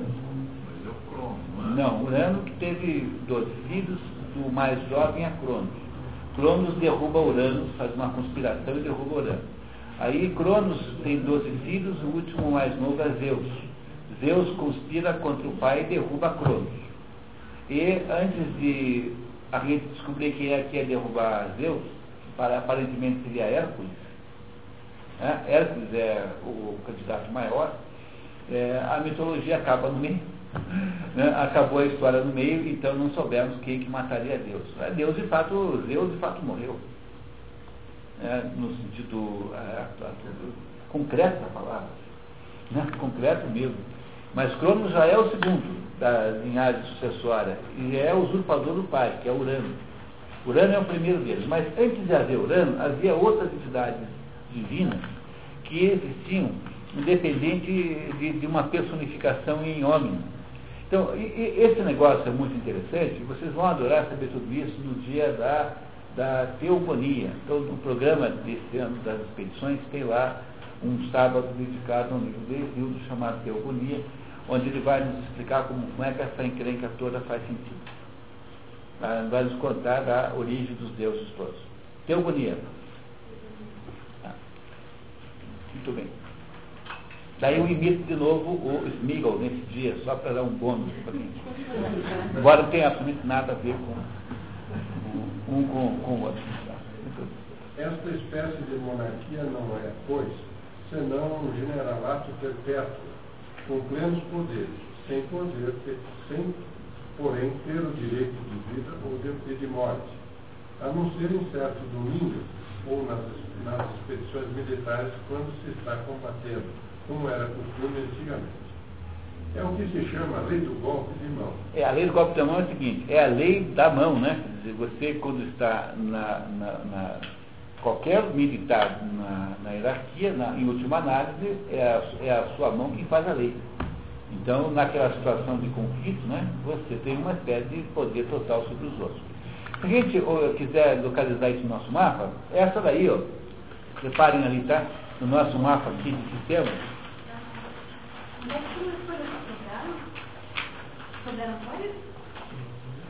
Deve estar em Tá. Então, ok. Então, então, a monarquia é o governo de um só, né? No, no, no, aqui no livro de vocês, vocês vendo só o de dois. E a única razão pela qual ele botou de dois é porque ele está pensando nessas monarquias que são aos pares, marido e mulher. Mas é uma bobagem, no fundo não tem cabimento nenhum fazer essa. Então eu tirei esse negócio para melhorar. Ah, aí o, eu fiz uma adaptação, embaixo está escrito que é adaptação. Tá? Porque não tem cabimento isso, né? mesmo que você tenha aí um caso específico, como a da Ana Bolena, é apenas um acidente, e no fundo não há divergência entre o marido e a mulher, dizer, o poder real ele é, ele é unificado no casal, né? Portanto, é um só, de qualquer jeito. Então vamos lá, né? Então de um só, você tem aí o primeiro tipo de, de poder, que é esse poder ali, ó, generalato perpétuo, tá? Virando vitalício, que é aquele terceiro em que a monarquia é de um só o poder e ele é vitalício. Então, ele é para a vida inteira. Está o número 3 a numeração do sistema de governo está no fim, não no começo. Isso é uma cópia do, do que está no livro de vocês, tá? Então, esse aí de que está falando é o terceiro tipo de monarquia.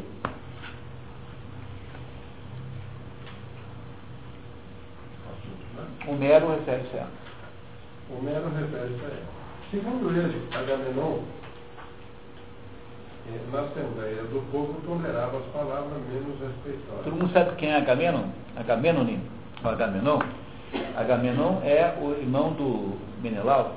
Ele é, foi o comandante maior né, das tropas é, helenas contra a Troia. Ele era irmão do Menelau, que era o marido do Traíno. E ele era o mais velho de todos os, o mais, digamos, o guerreiro mais, mais ilustre de todos os gregos, portanto, ele é, é, foi ele quem dirigiu as tropas helênicas contra os gregos.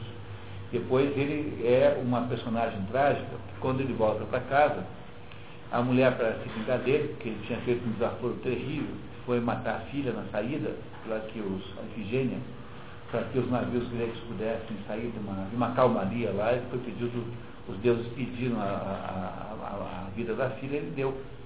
Então a mulher ficou com ódio com ele, e depois que ele saiu para a guerra de Troia, ficou 10 anos na guerra, ela arrumou um amante, ficou rapidinho, e quando ele voltou da guerra de Troia, ela e o amante o matam numa emboscada logo na entrada.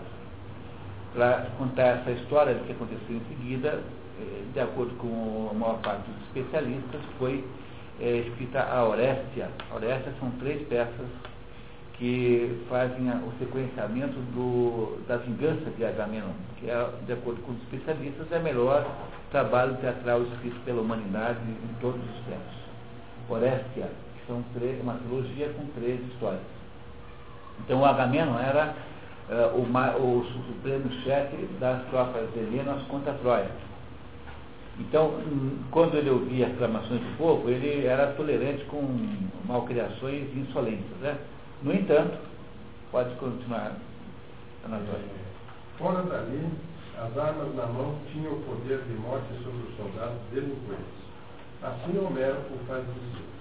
Aquele que eu vir perto dos quartos sombrios, furtar-se como covarde nos perigos e dos trabalhos, e minha justa cólera nada poderá salvar. Sua vida estará em minhas mãos. Ele esperará em vão, escapar aos adultos com fome de carne, os cães dispersarão seus restos mutilados. Não é só uma ameaça de morte, mas como é uma ameaça de morte insepulta. Quer dizer, é uma ameaça bem grave, essa aqui para um grego. Porque pior do que a morte é a morte insepulta, que tornará, eh, criará um fantasma, né? uma, a impossibilidade de ir ao ar é a pior de todos os destinos é, que um grego é, tem. Então, está dizendo que o Agamenon ouvia tudo quanto era desaforo do povo, mas no campo de batalha era implacavelmente é, tirânico e autoritário. Ninguém é, que ousasse fugir que ele matava. Entenderam? E está tá tentando explicar o que é essa psicologia do generalato perfeito. O comando militar inamovível é, portanto, um primeiro tipo de monarquia, sendo uma, umas hereditárias e outras eletivas. É, inamovível quer dizer perpétuo, né? Vitalício. E, é, algumas são hereditárias, você passa de pai para filho, e as outras não, são eletivas. Você elege o sujeito. Aí o sujeito é elite, está é, é, escrito ali, tá? Pode notar ali no. Aqui na verdade precisaria dizer que é vitalício ou hereditário, né? Fazer complementar aqui nesse esquema Está faltando além do vitalício na linha 3, barra hereditário. Porque o próprio autor está nos dizendo que, que tem os dois. Encontramos exemplos de outra espécie de monarquia junto a alguns bárbaros. Os reis têm ali um poder que se aproxima do despotismo, mas é legítimo e hereditário. O que, que é legítimo? Legítimo é alguma coisa que está de acordo com a lei, com a lei. É, leges é lei, em, em latim. Então, legítimo é todo o poder que vem de uma lei, de uma lei que o, que o legitima. Então, esse tirano que está entre os bárbaros não é um usurpador do poder. Ele é o sujeito que manda de maneira discricionária, mas ele tem, uma, tem lá uma lei, um, certamente uma lei é, consuetudinária, ou seja, uma lei de costumes, que diz que é assim. Tá? Então ele pode fazer isso porque está dentro da, dos costumes aceitos como, como, como legítimos. Tendo os bárbaros naturalmente a alma mais servil do que os gregos e os asiáticos, eles suportam mais do que os europeus, sem murmúrios, que sejam governados pelos senhores. Murmúrios é queixas, tá? E aqui, cuidado, hein? Gregos ou asiáticos. Esses asiáticos aqui são os gregos asiáticos. São aqueles gregos lá que moram lá em Mileto, que moram lá na costa da Ásia, tá? Não são, não são asiáticos japoneses, por exemplo. Tá? Então, o que não for grego é bárbaro. E os gregos dividem-se em aqueles ilhéus, né? ilhéus e os, os que estão na Ásia, que já estão colonizando a Ásia. Então, cuidado que esse asiático aqui não é o asiático não grego. Tá? E murmúrio aqui é queixa, né? Murmúrio é queixa. É por isso que essas monarquias, embora despóticas, não deixam de ser estáveis e sólidas, fundadas que são na lei e transmissíveis de pai para filho. Pela mesma razão, sua guarda é real, e não tirânica, pois os reis são protegidos por cidadãos armados, ao passo que os déspotas recorrem a estrangeiros. Aqueles governam de acordo com a lei súditos, de acordo com a lei súditos de boa vontade. Estes, pessoas que só obedecem contra feitas. Aqueles são protegidos pelos cidadãos, estes contra os cidadãos. São, portanto, dois tipos diferentes de monarquia. Essa monarquia que ele está tá falando aqui é a monarquia número um lá em cima, não é isso? Monarquia segundo as leis, não é isso? De um só hereditário absoluto. É essa que ele está falando aqui, nesse momento, acabou de escrever. É essa que está entre os bárbaros. Essa é a número um na lista que o compilador aqui está. Outra espécie usual entre os antigos gregos é a que se chama a, is, a ismet, o despotismo eletivo. Pode ler a nota, por favor. 22.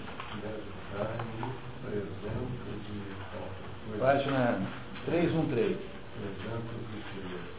22. A isnétia é, no fundo, a instituição que em Roma era chamada de ditadura. A analogia já foi realçada por Dionísio de Halicarnasso. Halicarnasso. Muito bem. Então esse é o terceiro tipo, é, despotismo, despotismo eletivo. Reparem que ele está falando do tipo 5 aqui, tá? Do tipo 5 que está aqui na nossa lista aqui. Ela é vitalícia, é regular em sua investidura e é feita por um só. Né? Quando tem esse tracinho aqui, significa idem, idem, idem, idem. Isso significa tracinho.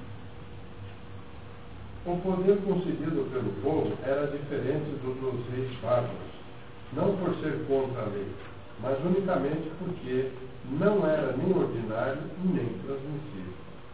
Uns o conservavam por toda a vida, outros por um prazo fixado ou apenas para alguns negócios, como Pítago, que os mitilenos elegeram contra os banidos chefiados por Antimênides e pelo poeta Alceu que é irmão do Antimênides, tá? Esse poeta é o seu irmão do que, cheio de fel e de furor, o menciona um de seus poemas. Menciona o tal do, do, do Pítaco, falando mal dele, tá?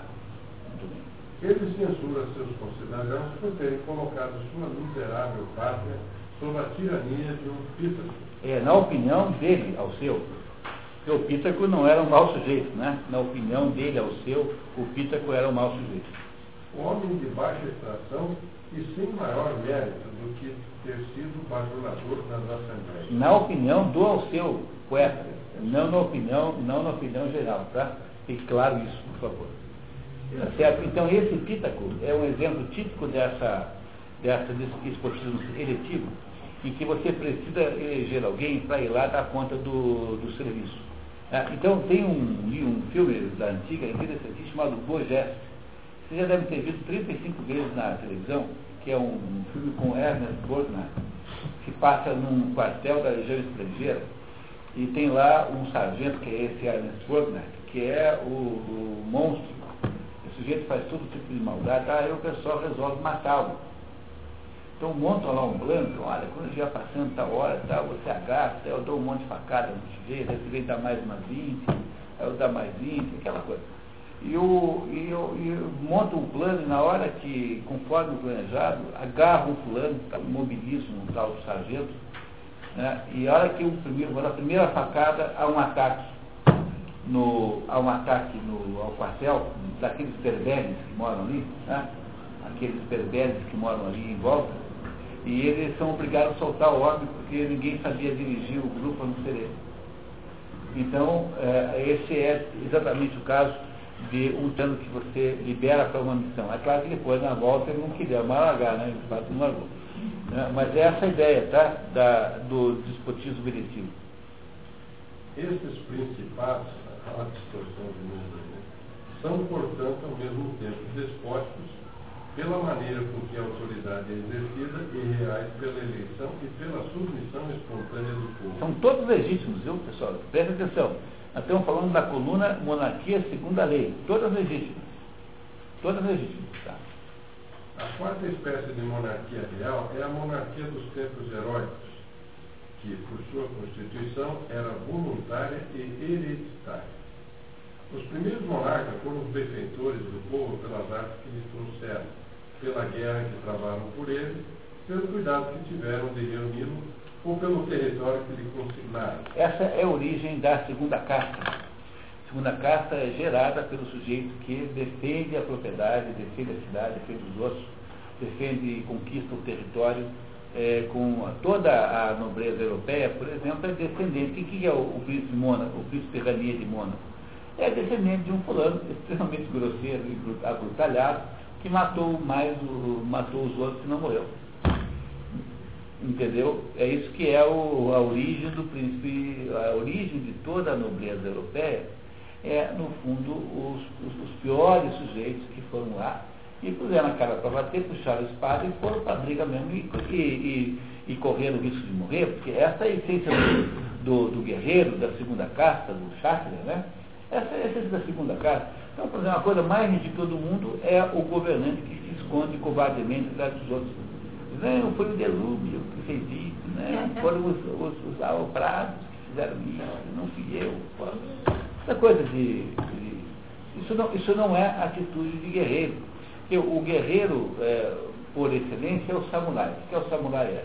O samurai é um sujeito que, que tem um poder enorme sobre os outros, mas que está disposto o tempo todo para o auto sacrifício. Porque o único modo de o guerreiro fazer sentido é, é, colocar a vida dele o tempo todo na, em cima da mesa. Não tem outro jeito. É isso que fez a constituição de toda a nobreza do mundo.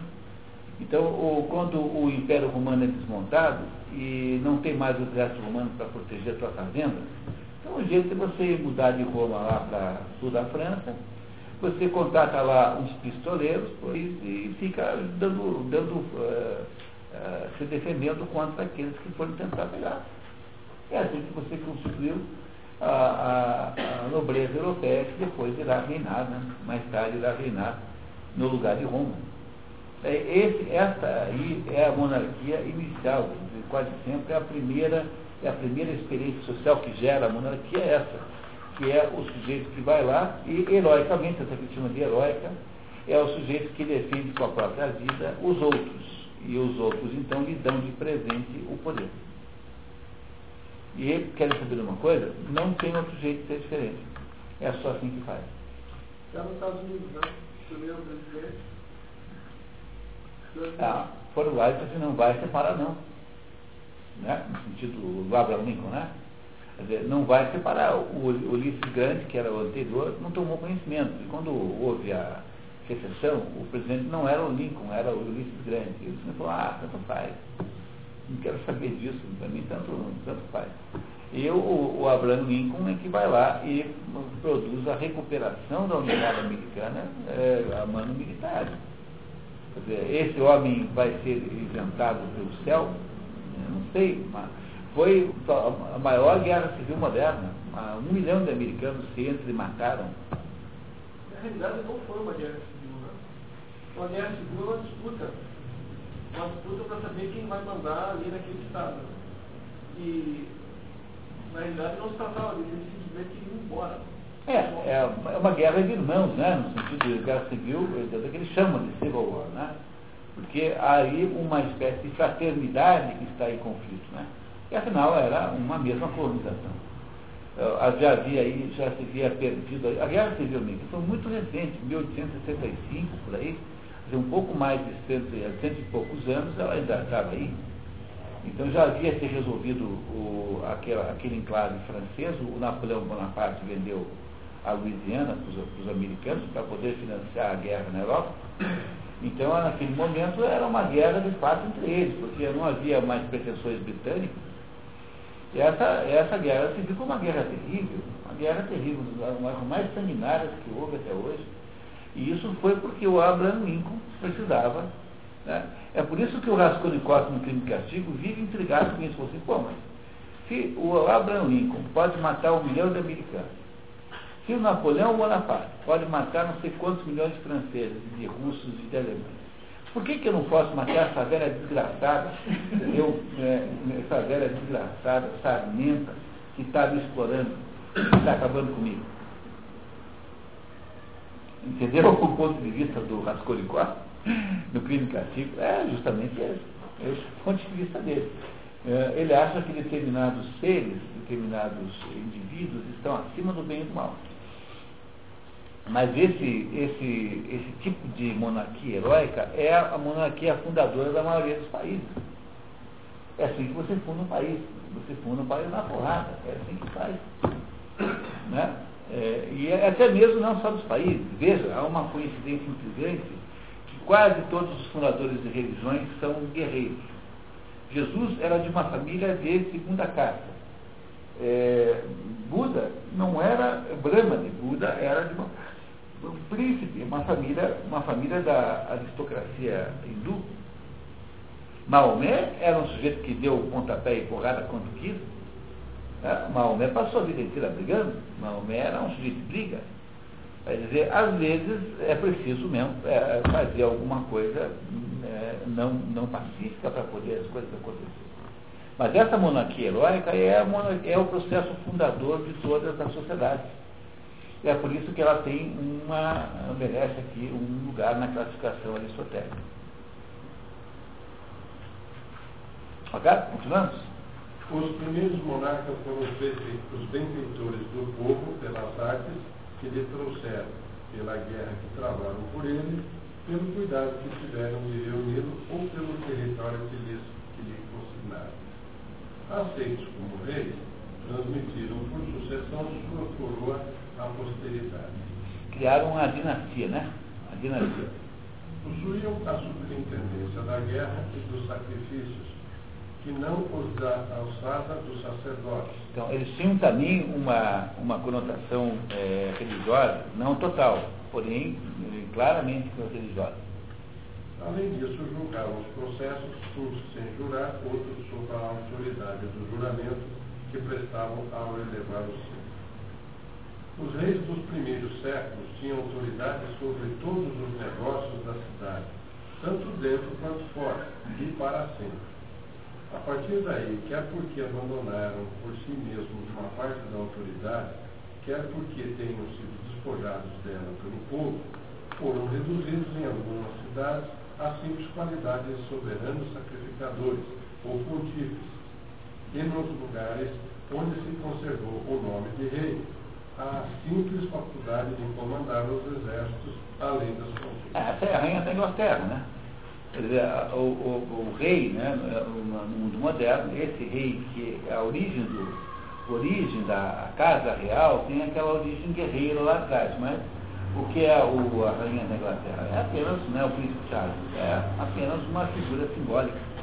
Então, é, um, algumas dessas dinastias é, vão perdendo o seu poder real e vão tornando-se meramente simbólicas, confirmando apenas aquilo que eu disse, que eles são apenas uma, um, eles têm como principal é, virtude representarem um mito fundador daquela sociedade. Então eles representam aquilo que fundou aquela sociedade e eles não precisam mais governar realmente, porque eles têm uma legitimidade de origem, que é o fato de que eles fundaram aquilo. Essa é a monarquia heróica, essa aí que na nossa classificação aqui está no número 2. Tá? É hereditária e o poder dela é restrito. Monarquia heróica é esse tipo de monarquia, de acordo com Aristóteles. Assim, há quatro espécies de monarquia. A primeira, que é a dos tempos heróicos, procede de uma submissão livre e voluntária, mas limitada a certos objetos, como a guerra, os julgamentos e o culto. A segunda, a dos bárbaros, ligada a certa raça e despótica, mas conforme a lei ou convenção primitiva. Portanto, legítima. A terceira, a imnética. A imnética. Que é também um, des, um despotismo eletivo. É quando você elege o tirano, para o, o monarca, para resolver um problema e voltar. A quarta, a maneira da lacedemônia, isto é, uma autoridade perpétua e transmissível aos descendentes sobre as coisas da guerra. Mas existe ainda uma quinta espécie. É a soberania de que uma cidade isolada ou uma nação inteira confere a um só, sobre todas as pessoas e sobre as coisas comuns, para governá-las à maneira do pai de família. Assim como o poder doméstico é de algum modo a monarquia de uma casa ou família, assim também a monarquia é uma espécie de regime paternal e familiar de uma cidade, de uma nação ou de várias. Entre essas diferentes espécies de monarquia, apenas duas merecem atenção. Essas de que acabamos de falar e a, e a de Lacedemônia. A maioria das outras não são senão espécies médias entre elas, menores em poder do que a monarquia em sua plenitude, mas mais considerável do que a da Lacedemônia. Então repare, por favor, no esquema, que você tem aqui seis tipos de monarquia é, no esquema, embora ele tenha dito só tem cinco, né? E por que seis? A primeira monarquia absoluta, a segunda, aquela que está entre os bárbaros, a segunda a monarquia heróica, aquela que funda a sociedade, depois o generalato vitalício, como a em a monarquia bárbara, que é, o, perdão, essa a, a, a, absoluta é essa última que ele disse aqui, a monarquia bárbara está aqui, aí você tem essa do despotismo eletivo, e tem um último, um último, um último item chamado tirania, que é o poder despótico, que é que leva para a tirania. A palavra tirania está fora de lugar ali, devia estar na mesma linha da flecha, né? Então, você, por favor, faça uma flechinha ali para levantá-la, que é o sexto tipo. Esse sexto tipo de monarquia tirânica é a degeneração real da, ele não fará durante o livro inteiro é, muitos comentários sobre isso, porque ele acha que isso já não é mais assunto do livro. Porque essa sim já é uma degenerescência total do conceito de monarquia. Então, reparem que o esquema fecha assim. As cinco primeiras pertencem ao, ao critério, ao, ao conjunto maior, monarquia segundo as leis. E as duas últimas, tirania sem leis. Então, a número 5 pertence igualmente ao grupo das monarquias segundo as leis, mas também pode ser tirania. E a número 6, que é a tirania, é exclusivamente tirania. Então, o que ele quer com isso dizer é que dos seis tipos de monarquia, quatro são legitimamente sempre é, legítimos, que são os quatro primeiros tipos. O quinto tipo pode ser legítimo, pertencer ao grupo de cima, ou pertencer ao grupo de baixo. E o sexto tipo é sempre legítimo, que é a, a tirania sem lei, já como uma é, degeneração do próprio conceito de monarquia. Segundo Aristóteles, a tirania sem lei é o pior de todos os governos. É quando, então, um determinado é, monarca impõe sua vontade aos outros sem é, estar submetido a regras é, de uma Constituição. Ou seja, o seu poder é discricionário ao extremo ele fará a lei em todos os aspectos conforme o seu desejo, né, a sua veneta, o seu, o, sua, o, seu, o, seu, o seu estado de espírito naquele momento. Esse, de acordo com Aristóteles, esse item 6, é o pior de todos os governos que pode existir. É, o Requião é mais ou menos isso mesmo, né?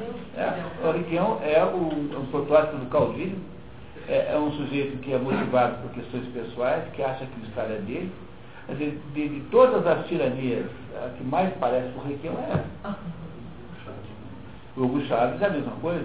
É um sujeito que acha que o Estado é sua propriedade. Portanto, o Idiamin, não, o Idiamin, é, essa turma. É, é, o, é, o, é, o, é, a mentalidade do caudilho. Dizer, o Riquelme acha que o Estado é dele. O Idiamin era sanguinário. Né? O, o, o Riquelme não é porque ele não pode. Ele, ele ainda não julgou seu secretário literalmente crocodilos, como o Idiamin É, mas, sabe, Não tem mas quase. Né? Tem só o jacaré do Parque Barigui. Ele prefere poodles. Somente de bem alimentado, então. Prefere os poodles lá do Parque Barigui. Então, o, o, o, esse, esse, o que o Requião representa, mais ou menos, é esse estilo de governo. Ele é um tirano, no sentido aristotélico da palavra. Ele acha que quem faz a lei é ele, que as leis anteriores não têm que ser cumpridas, e que ele é o legislador máximo e fará de acordo com os seus humores. Então, ele gosta disso ou não gosta daquilo, simpatiza com esse, não simpatiza com aquele é o perfeita observação. Dizer, o, o, modelo mais próximo do Riquelme é esse número 6 mesmo.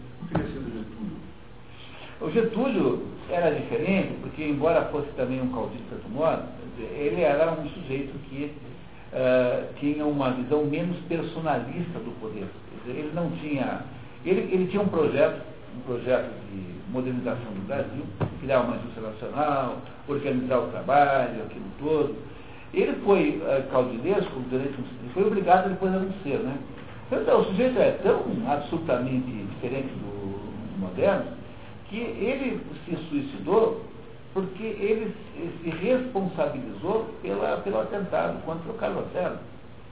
É, o Carlos Lacerda tinha lá um, foi, sofreu um atentado na rua Toneleiro, em Copacabana, no qual morreu o Major Vaz, que era o seu, seu, uma espécie de. uma espécie de assessor, que andava com ele. E ele não foi. É, é muito improvável que o, o tenha mandado matar o, o Carlos Lacerda. Muito improvável. Foi uma obra do, da, daquela, aquele entourage, quer dizer, ele tinha em volta dele um conjunto de sujeitos muito grosseiros, como o Felipe Miller, que uh, bolaram esse plano. Porque o, o Carlos Lacerda tinha uma língua terrível e ficava, passava o dia inteiro desancando o Getúlio. O dia inteiro na, o maior tribuno que o Brasil já teve foi o Carlos Lacerda. O Lacerda era um gênio da oratória. Ninguém podia com ele. E o Carlos Lacerda passava o dia inteiro lá, desancando o governo. Ele dizia coisas engraçadíssimas. Tinha um fulano chamado Batista Luzardo, que era um político do Rio Grande, que tinha se autodenominado o, o Centauro dos Pampas. E esse sujeito era inimigo dele. Depois ele foi esse Luzzatto foi um daqueles primeiros ministros do parlamentarismo pós-Jânio.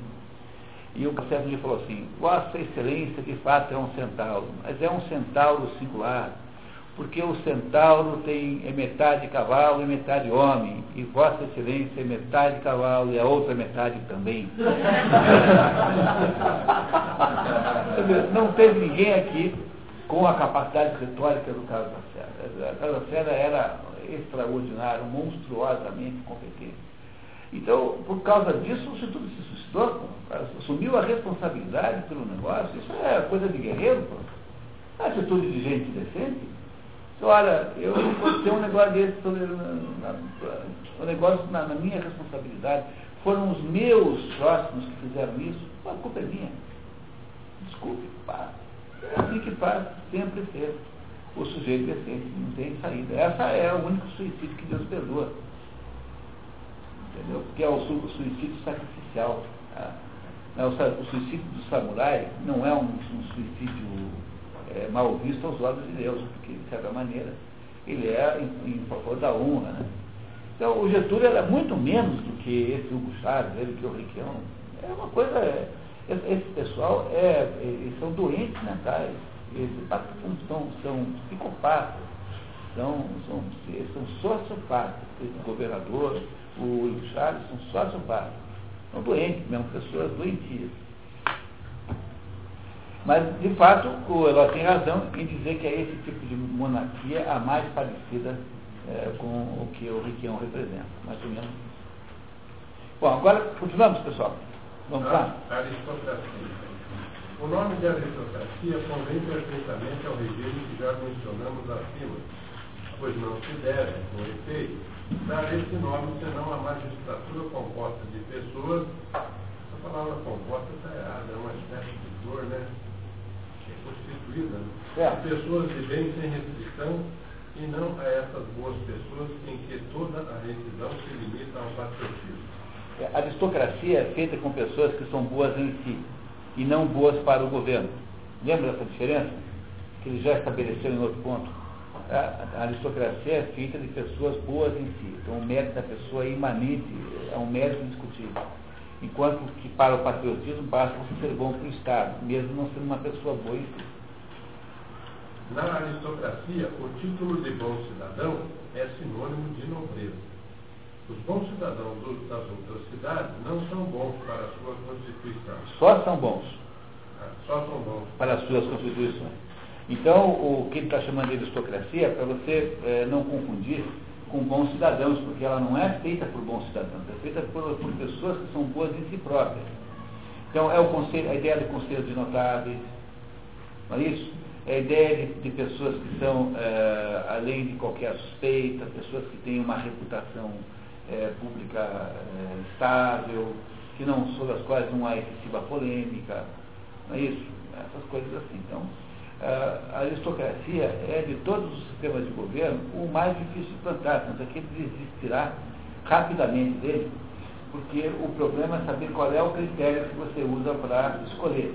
Então, quando você, por exemplo, analisa a história do Brasil recente, quando você tinha no governo militar aqueles ministros, você sempre tinha a impressão que aqueles ministros eram escolhidos por algum critério de mérito pessoal. Então, o- a maioria deles tinha, tinha um certo nível, eh, não eram pessoas toscas. Quando você vê um sujeito como Magri, quando você vê uma pessoa como essa Helena das Quantas, como, esse, como, como esses picaretas aí, Mário Dias, quando você vê essa turma que hoje está no ministro, o ser ministro de Estado não corresponde mais a um mérito pessoal, não representa mais uma, uma condição, ele é meramente aleatório e ocasional. Então, de alguma maneira, no governo militar, nós tivemos um pouco o culto desse conceito de meritocracia. Mas eh, eh, meritocracia é sempre impossível de plantar, porque você nunca sabe por que critério você julga mérito. E o, o, o meritório pode não ter nenhum interesse eh, no cargo também. tá? Então, como é que você faz para botar lá? É, faz que nem aquele Papa, coitado, que foi trazido do, do, do, do, do mosteiro para governar e se contrapor lá ao Felipe IV dela. É, é, não dá certo, né? Então esse é o problema central. A aristocracia, na prática, é muito difícil de conseguir fazer. É, a não ser no filme, naquela situação lá do, da falta mágica. A não ser em instituições que tenham o mérito como regra geral, na maçonaria, que deveria ter uma ligação entre o mérito e a altura em que você está naquela organização. É por isso que ele vai, em seguida, é, tentar agora inverter, agora nesse momento, ele faz um jogo de inversão da, do, dos termos da equação para falar em que ah, o conceito de aristocracia nunca é um conceito puro. É o que ele dirá aqui em outras palavras na, na sequência. Anatório, por favor. Existem, porém, algumas outras repúblicas, Outras constituições, na verdade, né? também honradas com o nome de aristocracia, Está vendo que também são aristocracias. que diferem das cidades oligárquicas e da eh, república propriamente dita. Pode manter. propriamente dita. São aquelas em que os magistrados são eleitos não apenas em razão de sua riqueza, mas pelo mérito. Embora diferente das duas que acabamos de falar, esta forma também se chama aristocrática. Portanto, é só a fórmula mista que tem viabilidade. É isso que ele está dizendo, tá? Nas próprias cidades em que não se cuida tanto da virtude, não deixa de haver pessoas com reputação de probidade. Há, portanto, um ar de ari- aristocracia em toda a parte onde se observa a virtude, embora sejam prezadas também a riqueza e a popularidade, como entre os lacedemônios, que unem a popularidade às considerações devidas à virtude. São essas duas espécies de aristocracia, além da primeira, as, duas, as únicas a merecerem o nome de excelente e perfeita república. Numa, forma, numa última forma serão compreendidas, se se quiser, as repúblicas que se inclinam um pouco mais para a oligarquia. É, vamos entender isso melhor um pouquinho no próximo trecho. Esse trecho aqui é um pouco confuso. Mas basicamente o que ele quer dizer é que, embora a aristocracia, no sentido de governos melhores, seja uma perspectiva e uma possibilidade teórica, na prática, você só encontra essa ideia de selecionar os melhores misturado com outras fórmulas de governo que não a aristocracia pura. Embora ela seja uma forma justa, ela não é, é factível na prática, só em regime misto. Vai ficar muito claro daqui a pouquinho. Só a gente não se preocupar demais com esse pedacinho que está aqui,